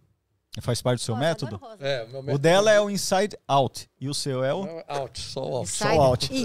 in. Só vai embora. É, Grande ou pouco? Go O out. máximo que você Ah, tá. conseguir. Isso. O pulmão tá bom. Aí, tá bom que eu não sei a qualidade dessa bexiga, então. É, né? As últimas nossas têm sido. É, Elas estouram só de olhar de no dois palco. centavos. Bom, aí a pergunta que não quer calar. Fala. Você gosta de estourar bexiga? Não, odeio estourar bexiga. Sempre me é. deu. Ah, medo. Acertou a experiência. É. É, então, é assim, segure. Segura a bexiga aqui na Vai. sua frente. Ele, ele Ah, ia tá fazer uma bom. homenagem pra convidada É. que ela tem síndrome do É, pânico, pós-guerra lá, sei lá. Vai E aí, sair correndo. História, né? Já acha que é algum Aí problema. eu tenho um isqueiro. Ai, aí Deus. quando a gente coloca a fogo aqui, ela estoura, certo? Tá, Um isqueiro. tá bom? Com isqueiro. Agora, então agora eu tenho uma bexiga com água pra facilitar a sua vida. Tá. E eu vou Pode fazer a mesma segurar. coisa. É pra segurar? É, segura na sua cabeça, assim, ó. Mentira. Verdade. É agora. Gerson. Não, não quero fazer isso. Ué, você tem que ter confiança, tem que chegar, não é? Você tem que ter auto- a Não, Ai, falou em confiança, tá que nem quando a gente fez com a Fabiane, falava de coragem, ela subia na mesa. Segura isso tá. na cima E eu vou cabeça. botar fogo dela. O que que você acha que vai acontecer? Vai me entupir de água. Então é o que a gente vai ver ao vivo agora. Onde que, que câmera que Ah, usa aqui, Gerson, ô? não faz Você Juliana? não isso, fazer cara. isso em mim. Ela tem compromisso depois. Você tem velho. compromisso depois? Onde você vai? Não, mas sério, Ah, você não vai me molhar? velho, Não pode molhar Não, o só pra convidado. saber se. Você não vai no Gremlin nem nada, né? Que às vezes é. Não, não, Gremlin não. No caso, não. Eu acho que vai ser pela. pela... Gente, vai, vai me dar Pela muita agonia, três. Gerson. Agonia do quê? Vai me Porque dar ele muita vai- agonia que você vai me molhar. Não, mas é água potável. Não, eu sei, mas É eu água não mineral, quero. né? Você não Água pegou- mineral. Acho que foi até mineral que a gente colocou. Mas fica. Aonde que é o Juliana? Ó, Gente, Você vai- sério, você vou, vai- vou você ter- vai vou lá passar por isso e vocês vão ficar olhando pra mim. Exato, a gente Assim, vai- plenos. Eu já, Vocês plenos e eu A eu gente- já A gente coloquei. tá alinhada de branco numa sexta-feira. Eu tá já tudo coloquei certo. aqui Nada que eu vai dar. discordo de fazer isso com a convidada. assistindo aí agora, hein? Gente, Ô, me Gerson. ajuda. Gente, Ô, me Gerson. ajuda, eu nunca pedi nada pra vocês. Aí. Ó, Ai, não faz isso, Vai, por favor. cuidado com o cabelo. É meio ah, atrapalhado. Vou colocar um pouquinho o cabelo de lado, que aí vira uma calha e já cai pra cá. Assim. Ó. Então, Vai. peraí, atenção. Vou colocar o fogo. Tudo bem, tudo bem aí? Gerson do céu. Olha. Ó, e é de verdade, ó. Dá uma olhada. Tá? Colocar Ai, não faz isso, pelo amor de Deus. Ah, você não quer molhar a lente? Tá, peraí. Ó. Tira o microfone que estraga. Peraí, estraga o microfone. É verdade. Atenção, fica um pouquinho mais. Isso. Isso. Olha lá, É. atenção, valendo. Dá pra pegar aí, Ju? Olha lá, ó. Não, não fica balançando. Fica certinho agora, cara. Você tá com medo? Que não funciona? Você tirou quanto em física, já? Bota o negócio aí agora. Não, mas Agora pra eu que aqui, ó, quero. como eu botei fogo mesmo, olha lá, tá preto. O que aconteceu? Ficou preto. Agora seu dedo também. Põe, põe, põe aqui, Não, mostra. mas o que que acontece? Agora vocês vão me explicar. É isso aí, Gerson. Agora eu também Agora. quero saber o que aconteceu. Agora Bota aí. você vai me contar. Põe o fogo aí enquanto você explica. Tá, põe o fogo aí, ó. Uh, passei por essa. Olha lá, olha lá, ó, o fogo na, na bexiga. Isso não é que exista. Foi boa minha. Olha lá, ó. Você pode colocar já no seu método lá da Eu tô vendo a hora que você vai colocar em algum lugar Coloca na sua é. cabeça pra ver se você tá o confiante. outro com medo aí. fica Achando que Não, é que vai que você coloca aqui, entendeu? Assim, Até- até eu chegar aí. confia, ela vai passar pelo teste da bexiga. Mas É, vai- aí, cara, o que, que é isso É. daí? Ela Vamos lá. Então, tá você viu que a gente fez com a Está. bexiga aqui e explodiu na hora, né? Foi. Porque Sim. tinha o que aqui dentro? Ar, Ar. Ah, E E, aqui? agora aqui tem o quê? Água. Água. Água e ar é a mesma coisa? Não. Só, só começa um A, né? É. Então aí quando a gente colocou foguito aqui, ó, a água roubou o calor e não deixou a bexiga esquentar. E mas se, se deixasse permanente, não, uma hora estoura, né? Só se começar a ferver Ah, aqui. entendi. Tipo, ah, ferver, ferve a né? água, né? Né? Se- Vai ver a Não, mas cozinha, pode ser que você coloque um não. puta de um... Não, Cozinha o aqui você balão. pode botar o fogo aqui o dia todo. Gente, vai ferver a água. A Vai, vai, aumentar. Palmas pra Isso aqui. vocês, viu? Palmas Aê, pra vocês, que viu? eu fiquei bem assustadinha. De verdade? Tô falando sério. Olha lá. Não tô, não tô brincando. Ó, e ó, tô pretinho pra você ver que realmente... Eu gente falava, não, mas gente, mas assim, sério que tem que. Vai me molhar? Eu tava assim. Dá um contrassenso, Um né? pouco, no- é. Sério no que vai me molhar. Será que eles vão ser capazes? Eu tô toda não arrumadinha preciso, aqui. É, né? Você- Isso que é chique. Essa Olha, fez mais sucesso que a baleia. É, aí, ó, tá vendo? Fei- ó, aí, ó, no tema água, né? Trouxe um negócio Tá assim que só? já trouxe uma coisa homogênea É pro o meu assunto. ascendente escorpião é que trouxe. aí, aí, Ascendente ó. escorpião. Água. A escorpião é água? É, Ó, água. tá vendo? Não, mas eu não sei, não. Tô, tô brincando. sabe. Então né? você ganhou também isso de brinde e fazer Olha! Você como você é simpático, eu vou mostrar cara. pro Demais. Érico, meu filho, e ele Ah. vai amar. É, então faz É. com ele falar aqui. O Érico tá. O, o Érico tá com cara de que ele vai ser bom aluno de exatas, não que nem a mãe dele. Ele puxou o pai dele nesse ponto. Você foi bem, exato. Oito. Oito. A gente, Na Argentina é mais fácil, cara. É, tirar oito. lá na faculdade eu Ah, não a escola acertava era nome. ótima, era, era eu, eles realmente eles tiveram misericórdia, né, de mim. Misericórdia, compaixão. Vou botar pra cá Parabéns. minha...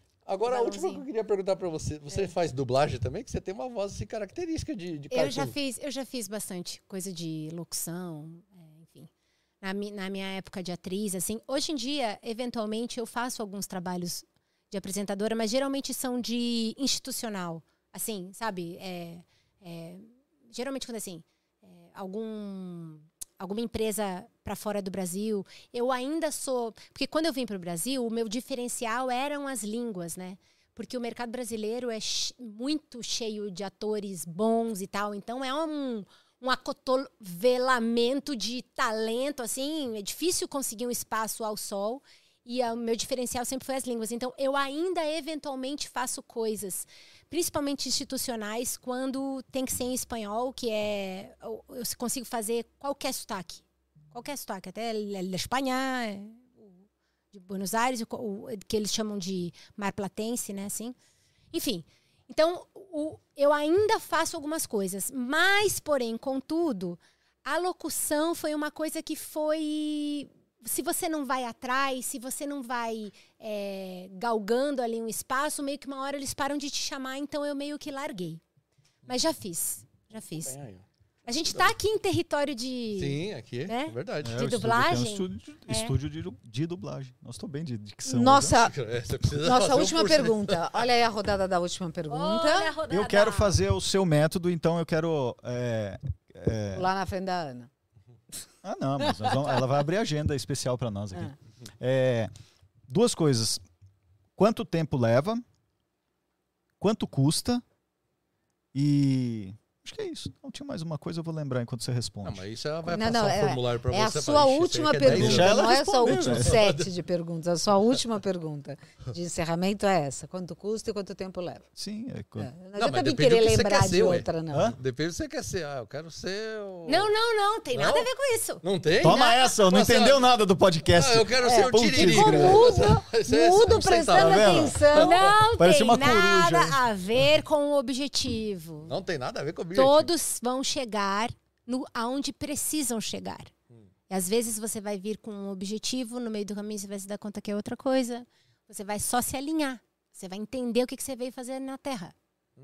Hum, ah, um, gostei que foi um. Hum, tá vendo? Depois de duas horas. Que agora, duas horas agora, ele fez um. Agora que eu entendi. Caiu a Tem gente que é um pouco mais lento mesmo. Mas, mas pra ele vai demorar. Gerson, pra... sério, assim, não, não. Agora, tirando a brincadeira, não, não tem a ver com o objetivo da pessoa. Assim, todo mundo que é, me, me procura vai, vai chegar lá, cada um no seu tempo. Só que a metodologia tem um tempo.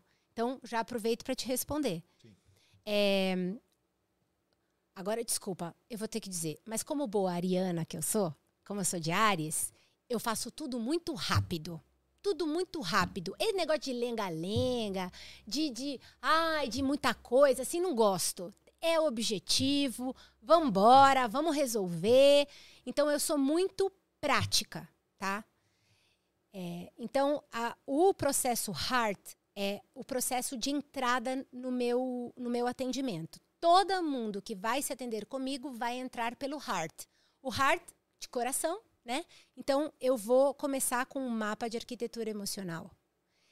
É, o Heart são dois encontros de três horas cada um, com um espaço geralmente de uma semana, porque eu, por exemplo, quando eu termino a avaliação de alguém, eu já sei o que eu vou dizer mais ou menos, porque eu já saquei o que, que é. Só que eu nunca digo. Eu fico exatamente como no processo do ator, sentindo, sonhando. Às vezes, quatro horas da manhã, eu pego meu celular e vou gravar um insight que eu tive no banheiro para não acordar meu marido.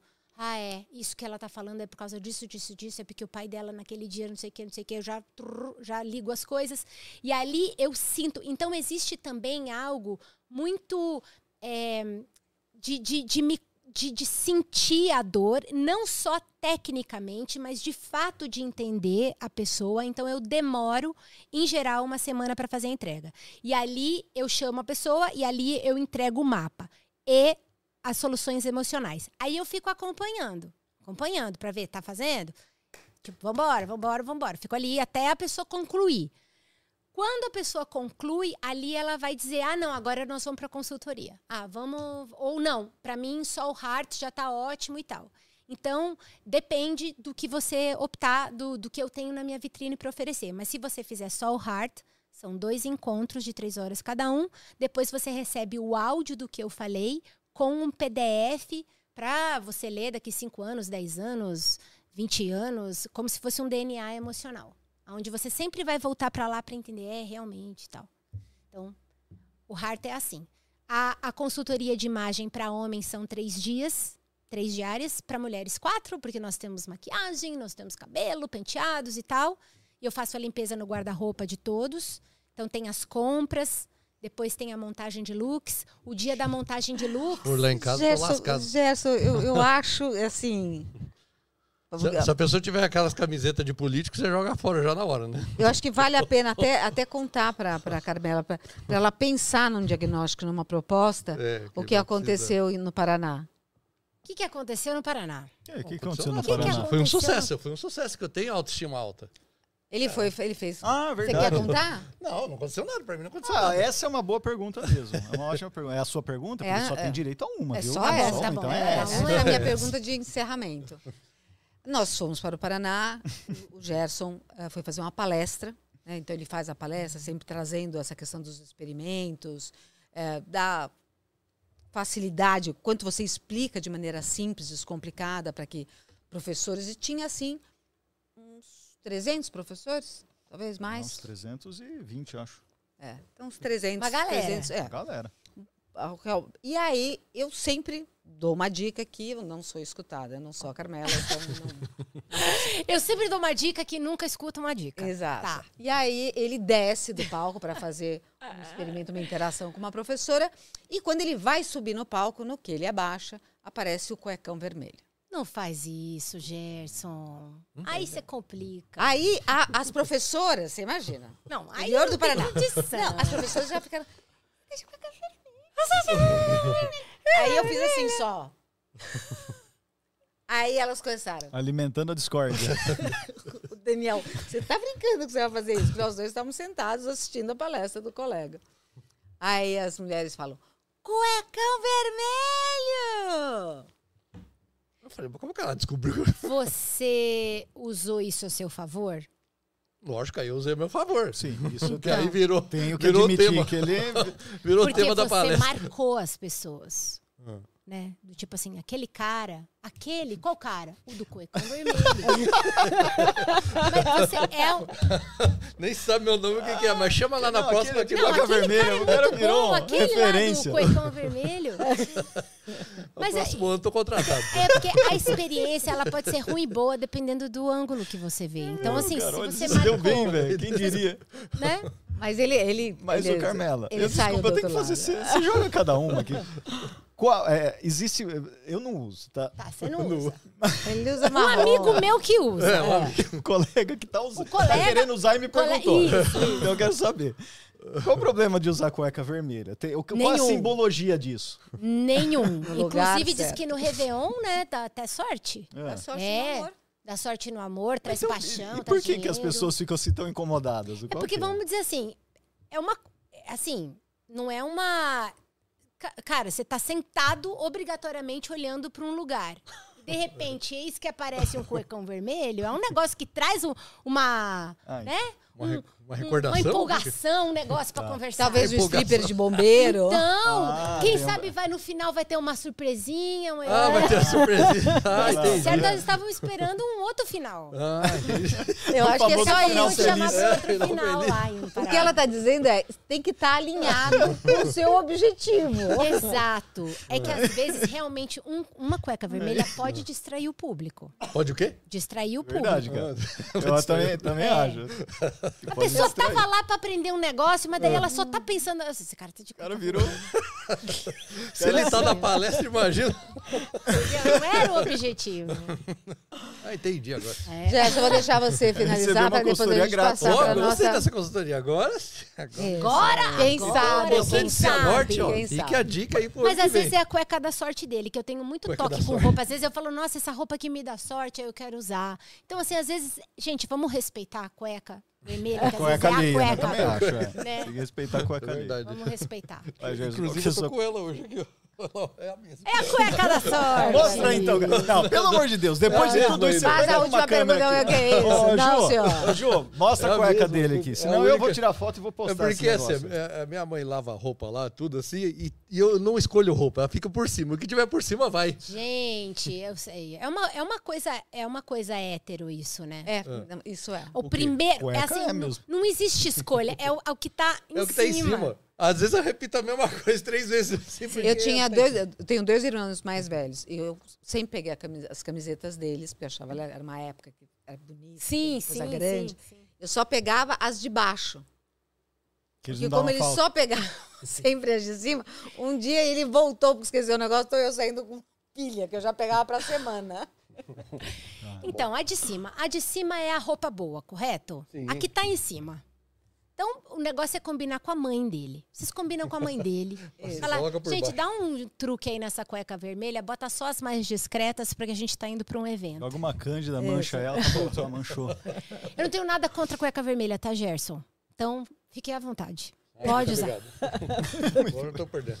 Já sei como fazer. Aliás, eu posso tem- até fazer um adendo rapidinho? Pode. Eu tenho uma, uma. Quando na época que eu apresentava o programa de moda, eu fiz uma entrevista com uma super atriz global, que depois, se vocês quiserem, eu digo o nome. E ela me disse assim: toda vez que eu vou pedir aumento, é, ou que eu tenho que conquistar algum papel, ou que eu vou fechar algum contrato, ou que eu estou em algum sentido que eu preciso me sentir segura, eu, eu coloco a minha melhor lingerie. E aí, quando eu entro na sala da pessoa que vai me receber e que, é, que está acima de mim, eu sento na, fela- na frente dela pensando assim: você não tem noção qual lingerie que eu tô. Então, às vezes, a cueca vermelha. A cueca vermelha traz uma segurança para a pessoa. E, e eu achei muito interessante o quanto esse signo da roupa, de, dela se sentir maravilhosa com aquela lingerie, dava para ela o espírito de, de poder e de domínio que ela precisava para enfrentar uma situação, entendeu? Olha que legal. É. Que legal mesmo. É. Ele deve ter passado por uma situação muito boa com a cueca vermelha. É isso, gente. Cueca vermelha, usem cueca vermelha. Jorge, É, só isso, lembrando que a moça lá, a atriz, ela pensou, viu? Não vai se chegar na mesa, você não tem noção. Tô com uma cueca. Ah, não é isso. Ele não entende direito Aqui, o ó, negócio, depois aqui, vai ó, fazer. A cachola, sem da expressar. letra Ó, aí, só né? pensar, Então, cara. só pra ficar claro, não falou isso, né? Senão ela vai ser interpretada de outra forma. Sim. Muito bom. Bom, Carmela, fala pra gente seu site, contatos, como é que a pessoa pode achar, para que a gente consiga. E eu quero que você divida o que você achar daqui do, do podcast com, com as tuas falas, as explicações, para a gente poder divulgar e ter mais pessoas se encontrando, né? Com a sua autoestima aí no lugar certo. Ai, muito obrigada. Bom, o site, vou falar lá com aquela câmera. O site é www.metodoinsideout.com. Eu costumava passar horas explicando com luxo de detalhes cada um dos processos, até que o dia eu tive uma ideia maravilhosa de fazer um vídeo que explica cada processo. Então, hoje em dia, você entra no meu site, você clica em saiba mais em cada um dos processos e vou aparecer eu lá, mas de uma forma mais enxuta, sem tomar tanto seu tempo e também sem criar nenhum tipo de compromisso. Você vai poder decidir sozinho se, se você se identifica com aquele tipo de imersão, né? E ali eu explico em vídeos como funciona cada um dos processos. É, os atendimentos podem ser feitos online e também podem ser presenciais. Porém, contudo, a consultoria, que eu pego a mão da pessoa, coloco ela no colo e faço acontecer, essa é presencial. Então, quando é em cidade que eu não moro, às vezes eu vou, então eu junto um monte de cliente e vou. E às vezes eu tenho, gente, não é para me gabar, mas já me gabando. Eu tenho pessoas que vêm do atendimento online e que depois vêm para o Brasil se atender. Eu atendo em 13 países, tá? Recentemente, uma cliente minha que mora em Copenhague despencou de lá da Dinamarca para vir fazer a consultoria comigo. Porque ela já estava com os sonhos que a gente se programou dentro do Heart todos ticados e aí faltava a parte de fora. E daí ela veio fazer aqui. Então foi maravilhoso. Eu já tive uma moça que veio do Panamá se atender comigo. Então isso é de alguma forma é comum. Às vezes vem de BH, às vezes, né, vem de Curitiba, enfim. Então, é, a parte presencial, que é das compras, looks e tal, isso eu preciso estar. Mas todos os outros processos podem ser feitos de forma online e todas as informações estão no site. And no site tem uma coisa muito legal que é um quiz de autoestima.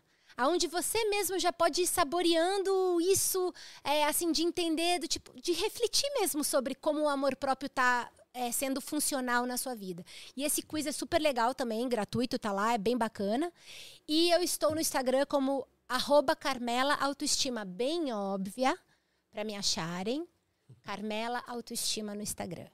É isso. Olha, eu já estou me sentindo até melhor, viu? Depois eu vou Já? fazer o quiz. Não, depois eu vou fazer o quiz. O Vem quiz lá o quiz. No quiz é legal porque tem uma pontuação, e daí você vai dizer, nossa, eu tô, tô bem, ou nossa, isso aqui eu tenho que melhorar. É bem legal, bem legal. Nossa, eu tô precisando da Carmela urgente também. Tem Bora. Daniel. Vamos, vamos, vamos. Muito bem. Carmela, muito obrigado pela sua presença aqui. Foi um prazer recebê-la. Foi muito esclarecedor saber, é, é, entender como uma pessoa consegue juntar experiências de vida e uma profissão, que foi a linha mestra, que é a profissão de atriz, e usar esse conhecimento numa coisa nova, cara. Isso daí é, é louvável, porque não é fácil de fazer, depende de muita criatividade e empenho. Parabéns, viu? Parabéns mesmo. Muito Obrigado obrigada. pela presença. Te agradeço demais. Gente, muito obrigada pela oportunidade, de verdade. Muito bem. Vocês são Gerson, muito ó, queridos. Gerson Cuecão Vermelho, você tem alguma coisa a dizer para Carmela? Não, só a cor só, é vermelha. Vermelho. Tá Cor da sorte. Até sexta que vem, Que a galera. É que essa é a nossa autoestima. Oh, uhul.